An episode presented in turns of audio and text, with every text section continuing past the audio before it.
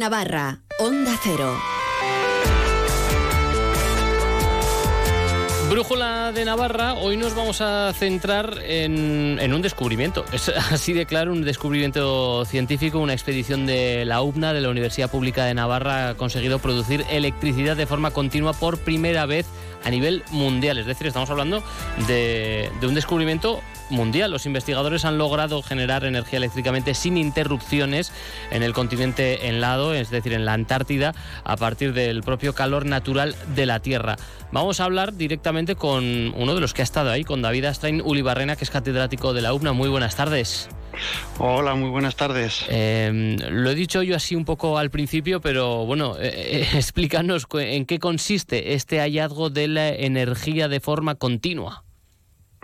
Muy bien, la verdad que da un poco vértigo, ¿verdad? Decir que hemos sido los primeros en el mundo aquí, unos navarros, pero bueno, pero es cierto. Eh, vamos a ver, lo que hemos conseguido es pues producir energía eléctrica con un dispositivo que además no tiene partes móviles, por tanto es suficientemente robusto, o eso queremos creer, para que soporte las condiciones extremas que hay en la Antártida. Entonces, eh, la manera de funcionar de, nuestro sistema eh, es que convierte el calor que hay en, las fumarolas, porque la parte de la Antártida donde hemos ido es un volcán, un volcán activo, por tanto hay esas fumarolas que vemos, que es vapor de agua que, sale de la Tierra, que es, eh, está aproximadamente a una temperatura de unos 80 grados. Entonces, entre la diferencia que hay de temperatura de esos 80 grados del suelo y la temperatura ambiente con nuestro sistema termoeléctrico es capaz de producir energía eléctrica en continuo.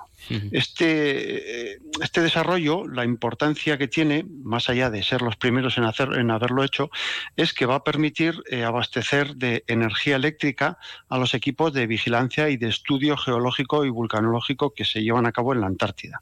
Hay que pensar que actualmente eh, solo lo consiguen con llevando baterías que les duran una semana, se acaban y tienen que estar cambiándolas y luego cuando llega el invierno, allá no hay nadie, no hay, no hay posibilidad de cambiar las baterías, por tanto, se quedan sin posibilidad de hacer esa investigación geológica durante el periodo invernal. O sea, si no entiendo mal, esto, eh, este avance lo que permite es a, aquellas personas, a esos investigadores, eh, poder trabajar también, como hay una energía de forma continua, eh, trabajar también de una forma continua, no estar dependiendo de esas baterías que además, tal y como como he leído, ¿no? esa característica esencial que, comentabas, ¿no? esos eh, eh, generadores termoeléctricos geotérmicos eh, que son muy, robustos porque no tienen, que no se puede separar, ¿no? digamos, o así lo he entendido. Sí, no, correcto. O sea, digamos que era un requisito no indispensable que fuese una tecnología robusta. Entonces, para que sea robusta no tiene que tener partes móviles. Entonces, eh, con esa premisa es como hemos desarrollado esta tecnología que, como bien has dicho, va a permitir un suministro energético continuo cual va a hacer que estos investigadores que ahora mismo solo tienen datos de lo que dura la campaña polar, que es el invierno austral, perdón, el verano austral, que es pues de diciembre a pues prácticamente a marzo lo que dura la campaña, entonces ahora mismo solo tienen acceso a información durante esos meses. Entonces, gracias a este invento tecnológico, van a poder tener energía eléctrica para abastecer esos equipos de, de toma y registro de datos y además hemos hecho un sistema que es capaz de emitirlo vía satélite de manera que ahora mismo nosotros podemos ver eh, aquí mismo, yo ahora en mi ordenador o incluso en el móvil, eh, los datos que se están emitiendo desde la Antártida eh, a un satélite y de ahí ya pues con internet tenemos acceso. además tengo entendido, yo lo digo mm, tal y como lo he leído, es una tecnología modular, es decir que la potencia conseguida mm, se puede aumentar también con la instalación de, más dispositivos. Exactamente, sí. Yo lo comparo un poco con la fotovoltaica, pero en geotermia. Quiero decir, eh, la fotovoltaica tiene también la virtud de que es muy robusta, no hay partes móviles, entonces es suficientemente robusta para aguantar en la Antártida. ¿Qué ocurre? Que, eh, claro, en la Antártida y en otros muchos volcanes del mundo, no solo en la Antártida, debido a la climatología e incluso a la latitud, eh, por ejemplo, en la Antártida, el invierno, eh, la noche dura muchos meses. Quiero decir, hay oscuridad total. Entonces, claro, eh, la fotovoltaica no sirve, ¿vale? Es muy robusta, es fiable, es modular también la fotovoltaica, pero no sirve porque el suministro energético es totalmente discontinuo por las noches y también pues por nevadas, niebla, que, en fin, calima. Entonces, este sistema nuestro es igual de modular que la fotovoltaica, como bien has dicho, es decir, si instalas un módulo de 5 vatios, pues tiene 5 vatios, si, si instalas 10 tiene 50 vatios, ¿no? Entonces, eso hace que se pueda, digamos, dimensionar un poquito a demanda en función de la energía que se, que se necesite. La diferencia con la fotovoltaica, esencial, que es lo que lo hace importante, este, esta tecnología, es que el que el, suministro energético es continuo, porque en el volcán continuamente hay calor. Por tanto, a diferencia de la fotovoltaica, aquí podremos estar produciendo energía eléctrica durante todo el año, incluido el invierno. Todo un gran descubrimiento, todo avance tiene una semilla, un germen. No sé en qué momento también, eh, porque esto es curioso, ¿no? Parece una pregunta y seguramente lo sea un poco estúpida, ¿no? Pero ¿en qué momento se, se os ocurre o se enciende la bombilla de, oye, ¿y si esto? Ya, pues la verdad que me alegro ¿eh? que me haga esta pregunta, porque fíjate, si te soy sincero, eh, la idea de utilizar esta tecnología en la Antártida surgió nada más y nada menos que hace nueve años. Quiero decir, eh, es lo que tiene la investigación, ¿no? que cuando el resultado es bueno, pues, pues, pues todos son éxitos y todo está muy bien, pero ha habido un trabajo detrás muy grande. ¿no? además, también es curioso el hecho de, mm, había un compañero tuyo, un periodista, que me preguntaba, oye, pero ¿cómo no se le ha ocurrido a nadie más esto, ¿no? De utilizar los módulos termoeléctricos para, para esta aplicación. Y, yo lo que le decía es, sí que se le ha ocurrido, o sea, sí que se le ha ocurrido a más gente. Lo que pasa es que no lo han conseguido. Quiero decir, esto es como, aunque sea un ejemplo un poquito tonto, pero me vas a permitir, esto es como si decimos, mira, yo he tenido la idea de una bicicleta que vuele. Joder, qué idea más buena, sí, pero lo difícil es hacer que vuele. Claro. Entonces, aquí es un poco lo mismo, ¿no? Eh, la idea en sí de utilizar módulos termoeléctricos eh, fue hace tiempo y es buena, pero lo difícil ha sido conseguirlo con una tecnología sin partes móviles robusta y que genere la suficiente energía. Entonces sí que ha sido un recorrido grande.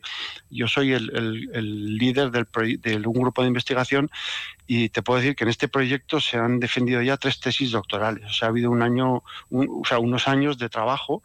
Eh, lo hemos probado también en Canarias, en el Teide, y bueno, finalmente pues hemos ido a la Antártida y de momento está funcionando bien. También es cierto que habrá que ver cómo soporta el invierno, que es el test eh, definitivo, digamos. Hay que hacer un test in situ, ¿no? Porque hay cosas que no se pueden hacer pruebas, digamos, eh, pues eso, en este caso eh, en Canarias, como decíais, ¿no? En, en el Teide. Y bueno, pues hablabas de, un equipo que, hay que poner, ¿no? También en valor. Estamos hablando aquí con David Astrain, pero si no me equivoco, también ha estado Patricia Alegría, Álvaro Martínez, María Mina, Nerea Pascual y Guruche Pérez. si no me dejo a nadie, me corregirá si, si me dejo a alguien. Pero también todo esto eh, comentando los nueve años eh, desde, ¿no? desde ese germen, eh, poner en valor la investigación, el tiempo que se necesita para, investigar y que muchas veces eso no pues puedes hablar con, algún investigador con científicos en los que dices parece que, que, no se avanza bueno mm, deja hacer no deja hacer las cosas porque todo requiere su proceso Sí, totalmente de acuerdo. O sea, el desarrollo científico y tecnológico pues necesita un tiempo y un aprendizaje, ¿no? Nosotros pues llevamos muchos años, digo nueve, para este proyecto en concreto, pero trabajando en termoelectricidad, pues fíjate, yo hice la tesis en termoelectricidad hace ya unos cuantos años. Entonces, sí, claro, hay un desarrollo y un, aprendizaje eh, continuo que al final, pues bueno, pues da, sus frutos de una u otra manera, ¿no? Este ha sido una, una aplicación quizá un poco más vistosa, pero, pero sí, es un poco en lo que, en lo que trabajamos.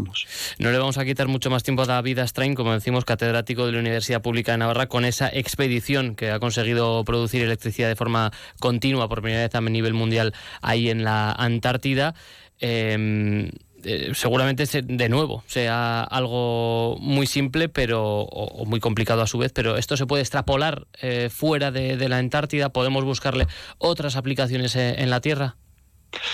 Sí, la idea nuestra es que esto sea extrapolable a otros volcanes del mundo. Volcanes donde quizás no son tan remotos o recónditos como la Antártida, pero bueno, hay muchos volcanes que son montes donde nieva, donde la climatología es adversa y no se monitorizan por precisamente por la falta de energía. Entonces ahí sí que queremos que sea extrapolable.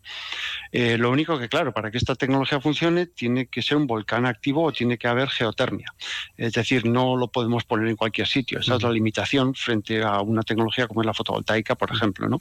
Eh, en este sentido, decir que hemos hecho en, en Canarias, en el Parque Nacional de Timanfaya, tenemos una instalación de 500 vatios que eh, produce energía renovable en continuo eh, para el restaurante de, del Parque Nacional de Timanfaya también.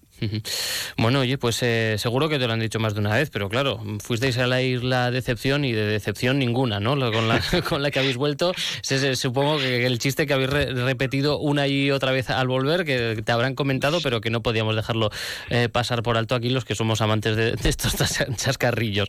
Em, me imagino que toca seguir eh, investigando, eh, abrir otro, otros campos. Eh, esto no se detiene porque ahora llega el momento de testear, ¿no? cuando llegue el invierno duro a la Antártida. Claro, eso es, efectivamente. Es el, digamos que ha sido nuestra primera campaña, es la primera vez que íbamos a la, Antártida y bueno, como dices, eh, tecnológicamente ha sido un éxito, no ha habido ninguna decepción. hay cosas que te sorprenden un poquito también de la Antártida, ¿no? En cuanto a, pues quizá, por ejemplo, a mí me sorprendió muchísimo ver que había eh, cruceros, o sea, hay un turismo, una industria del turismo muy importante que, que, bueno, pensábamos que la Antártida era un espacio un poco más eh, protegido de lo que realmente es, aunque hay aunque hay protocolos, eh, pero luego, bueno, pues la realidad igual es un poquito distinta, ¿no? Y como bien dices, pues el año que viene eh, tenemos que volver. Este año hemos ido de los compañeros que has citado, eso, eso somos todo el grupo de de investigación de este proyecto, pero allá en concreto hemos sido pues Leire Catalán, Miguel Araiz y yo. Y el año que viene pues tenemos que volver a ver cómo ha soportado el invierno, a instalar algún generador más un poco para que sirva a la vigilancia volcánica y, efectivamente esto pues es continuar y luego pues ya iremos viendo los siguientes pasos. Bueno, pues entonces a, seguir monitorizando y que esa foto que, ya hemos visto algunos eh, en la Antártida, no pues eh, el año que viene tenga esas mismas sonrisas y que bueno que, sea todo todo un éxito. David Astrain, eh, catedrático de la Universidad Pública de Navarra, muchísimas gracias por atendernos y bueno y enhorabuena también por ese descubrimiento y sobre todo por, por ese trabajo que, que no cesa. Gracias de verdad. Muchas gracias, gracias a vosotros.